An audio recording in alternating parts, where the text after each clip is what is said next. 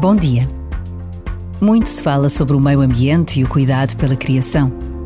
Na sua última mensagem ao mundo por ocasião do Dia Mundial da Paz, o Papa Francisco foi claro. É suficiente pensar no cuidado da nossa casa comum, já que o próprio meio ambiente é um empréstimo que cada geração recebe e deve transmitir à geração seguinte. Por isso, devem ser apreciados e encorajados os numerosos jovens que se empenham por um mundo mais justo e atento à tutela da criação, confiada à nossa custódia. Fazem-no num misto de inquietude e entusiasmo, mas, sobretudo, com sentido de responsabilidade perante a urgente mudança de rumo que nos é imposta pelas dificuldades surgidas da atual crise ética e socioambiental. Por vezes, basta a pausa de um minuto para agradecermos a Deus pela inquietude e o entusiasmo dos mais novos, decisivo na transformação de um mundo que todos desejamos mais justo.